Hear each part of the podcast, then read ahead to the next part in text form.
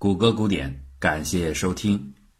一九三二年，一位三十二岁的妇女玛丽奈特急匆匆地走进了费城门罗医生的诊室当中。她怀孕已经九个多月，由于丈夫一直没有稳定的工作，家庭拮据的玛丽虽然一直很想要孩子，但在刚怀上胎儿时，她只是找到一些邻近的稳婆进行咨询，而不敢去看医生。今天的情况有所不同，临盆日期就快要到了，胎动又特别的剧烈，所以她找到门罗医生寻求帮助。医生依照惯例对产妇进行了身体体检，玛丽的肚子已经变得很大，而且下垂，乳房明显鼓起，乳头和乳晕扩大，并且伴有杂色出现，这些都是再正常不过的产前体征。可奇怪的是。最为关键的胎儿心跳，用听诊器却怎么也听不到。不过这倒不算什么大事儿，也许是胎儿的位置有所异常。但很快，当检查到肚脐时，门罗医生发现玛丽的情况真的很特殊。一般产妇的肚脐都是外翻的，而玛丽的却仍然内陷。门罗轻轻吹了一声口哨，根据过往的经验。他意识到，眼前的这名产妇其实是在假孕，这是一种在当时说起来不能算太少见的情况。假孕的女人会和正常产妇一样，停经、呕吐、分泌乳汁、乳头颜色变深、产生胎动，以及必不可少的肚腹隆起。唯一不同的是，那里边并没有胎儿。门罗医生感到很为难。他不知道该怎么向这位渴望做母亲已久的假的准妈妈讲述实情。如果贸然的如实相告，会不会给这个女人带来精神上的过度冲击呢？门罗医生想到了一个高明的办法，在检查完之后，他若无其事地对玛丽说：“一切都很正常，现在要准备对她使用乙醚麻醉，然后接生。”玛丽满心欢喜地走上了手术台。然而，当她清醒过来后，却看到一脸无奈的门罗对她说：“很可惜，孩子是个死婴，尸体刚才已经丢掉了。”玛丽伤心欲绝，她不得不接受这个所谓的事实。而神奇的是，就在手术台上，虽然没有任何的东西被取出，她膨大的肚子竟然缩了回去。玛丽回到家中，她的全家都无比的失落，可是门罗医生却感到欣慰。毕竟，这个善意的谎言帮助可怜的妇人解决了假孕问题。可是事儿啊，就是这么古怪。就当所有人都以为此事就这样过去时，一个星期之后，玛丽出人意料的又一次冲到了门罗的办公室。这一次，她的大肚子又挺了起来。她冲着医生大喊道：“医生，我回来了。”我肚子里还有个双胞胎，您上次忘了接生，现在啊，他正在踢我的肚皮呢。无从知道，正在自鸣得意的门罗医生听到这个惊人的消息后是作何反应的，也不用挑剔玛丽为什么不去质疑自己的肚皮怎么可能在短短一周内又变大了这样的细节。这种离奇古怪的情节，如果出自于任何一个普通作者的作品。拉玛钱德兰一定会置之一笑，全当趣谈。但是，这个最早在费城记录下来的案例，却是拉玛钱德兰在翻看1930年代的医学专著时找到的。他的记录者叫做米切尔，还记得吗？这位专门记录此类病例的专家，就是幻肢概念的提出者。现在呢，他又提出了另一个接近的概念——幻孕，或者用更通俗的说法来说，就是假孕。一个女人居然在仅仅是自己渴望的情况下就产生出整套的孕期反应，这不得不令人称奇。这个话题之所以能激起拉玛钱德兰强烈的兴趣，是因为这个素材恰好为他苦苦求索的问题提供了宝贵的病例。这个问题就是身与心二者之间究竟是什么关系？实际上，还在拉玛钱德兰做实习生时。他就已经陷入到这样的思考中。那是二十世纪的六十年代末，一位牛津大学的著名生理学教授到拉马钱德兰所在的学校访问，并介绍条件反射方面的研究进展。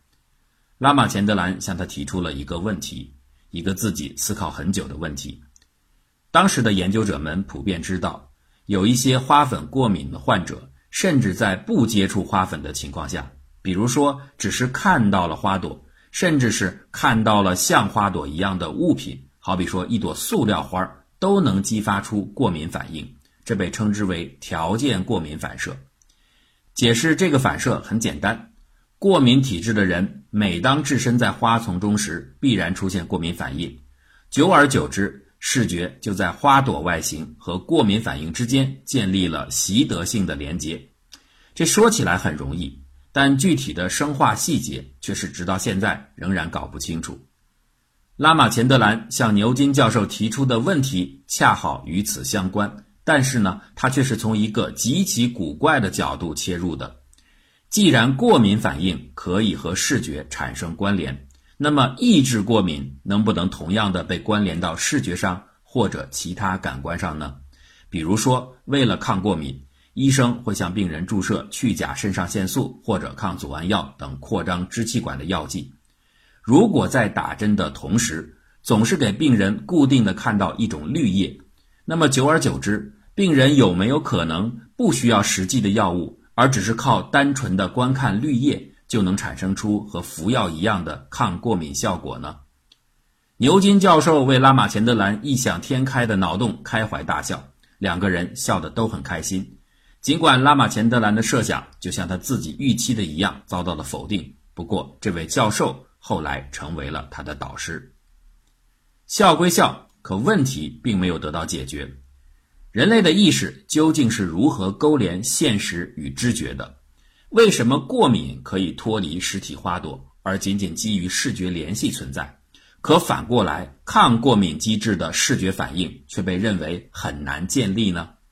前者至少已经证明了意识是可以在某些情况下凭空构造出现实的。如果这样的虚拟现实总能实现，那可就太好了，它的应用价值将是难以估量的。比如说，有些像破伤风一样的疫苗是需要定期补打的，来补充逐渐减少的有效免疫细胞数量。如果每次注射疫苗的时候，对受针者同时给出某种形式的物理刺激，例如让他们看到一种闪烁的绿色荧光，或者播放一段上等人才收看的新闻联播，那么是否在经过一段时间后，不需要补打疫苗？只要看绿光、听联播，就能刺激大脑再度激活体内免疫细胞的生长呢？这个要是能成功，那假疫苗的问题就此被解决也说不定。至于可能接踵而至的假灯泡的问题，可以以后再烦恼。拉马钱德兰很后悔自己至今没有动手尝试这个实验，结果其他的人在老鼠身上进行了类似的测试。令拉马钱德兰沮丧的是。这份被别人抢在了前面的成果，竟然在某种程度上证实了自己的设想。麦克马斯特大学的阿德博士原本主持了一项关于小鼠厌食问题的研究，他们把有效药物能够起到催吐作用的环磷酰胺和完全没有任何作用的糖精混合在一起饲喂给老鼠，结果呢是小鼠把催吐药物建立起的呕吐反射。迁移到了糖精的身上，即使它们吃的完全是糖精，它们一样会吐出食物。这一点呢，不算令人惊讶。我们正常的人也有所谓吃东西吃伤了的说法。某一次进食时，因为偶然原因造成的剧烈不适感，会在很长一段时间里给大脑留下深刻的印记，以至于再见到同样的食物根本就不想吃。这个实验真正的奇特之处在于。这种迁移效应竟然作用在了免疫系统上，除了催吐，环磷酰胺还能够强烈的抑制免疫系统的工作。所以啊，所有被喂食了这种药物的小鼠后来都生了一场大病，发生了各种感染。而没有想到的是，作为配餐而被吃下的糖精，对小鼠的神经系统进行了连接训练，以至于这些小鼠的神经系统。后来发展出一种特别的调控机制，小鼠一吃糖精，一样会削弱免疫系统的效能，而产生大量的感染。这个发现可以说是免疫学历史上的一个里程碑，它标志着脑与身体的结合真的是不可思议。人们经常会流传各种关于医疗奇迹的传说，特别是一些疑难杂症方面的奇迹，比如说某个病人单单靠乐观和锻炼就战胜了癌症，某个人坚持食用某种特殊的食品就去除了肿瘤，等等等等。抛开虚假和夸大的部分不说，确实存在的一些难以解释的神迹，在客观上为各类神秘性的替代医学营造出了生存空间。替代医学的好处在于，它从来无需面对重复性的严苛检验，它可以用极其轻松的同义词就是不负责的方式，宣称外在手段和某个临床效果间的因果关系。但相较于因暂时的不确定而不愿给出解释，请注意啊，并非是不能给出解释的严谨医疗科学而言，简单迅速的占据结论的生态位更能够满足人们的需要。有时候，答案的存在性和可理解性往往重于它的准确性。如果现代医学愿意放低身段，任性的、宽松的解释个把医疗奇迹，有什么难的？比如说，一些绝症的自我治愈就可以归结为个体差异，个人因为有着某些特殊的身体特性，再加上独特的生活习惯，这样的组合造就了独特的医疗结果。不过啊，谁都看得出来。这种宽松性的解释其实没有什么实际用处。如果仅仅停留到这种程度，现代医学就把自己降格成为了普通的巫医神药的层次。拉玛钱德兰的设想是：既然难以解释的案例真实的存在，为什么不针对他们进行专项研究呢？不治自愈的患者体内到底有什么特别的要素？他们如果能够被鉴别甚至分离出来？也许这些要素就可以发展出一项有效的治疗技术。实际上，在艾滋病的研究中就发生过这样的事儿。研究者在那些长期存活的病患身上识别出了特定的抗病基因，这些基因变异可以阻止艾滋病毒的攻击。目前，这一成果已经应用在临床治疗上。可惜的是，这样的幸运不是总能发生。神奇的治愈者。也并不是总能够提供有效的疾病线索，比如说拉马钱德兰思考的潜藏在意识当中的身体线索。回到假孕现象，人仅仅在意念的支配下就能出现怀孕的体征改变，这个复杂的假象是谁营造出来的？难道大脑可以主动的制造虚假的现实吗？许多研究者极不情愿承认这种意志决定身体的近乎唯心的说法，他们宁可类似唯物的把这归结为身体的机能异常。仅就肚腹的隆起而言，其具体原因不止一种，包括肠道内的气体冲胀、隔膜下垂、脊柱骨盆前移、大网膜，也就是我们小肠前方一层垂着的疏松的脂肪，它的增大，还有子宫增大。更基层的原因呢，其实会被解释为主管内分泌的下丘脑出现了调控失常，过量的激素分泌导致了假孕。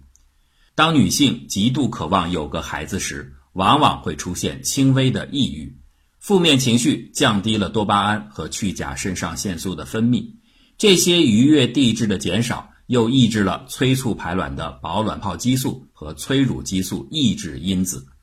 这个结果呢，就是排卵和月经被停止，催乳激素增加，乳房开始增大，并且分泌乳液。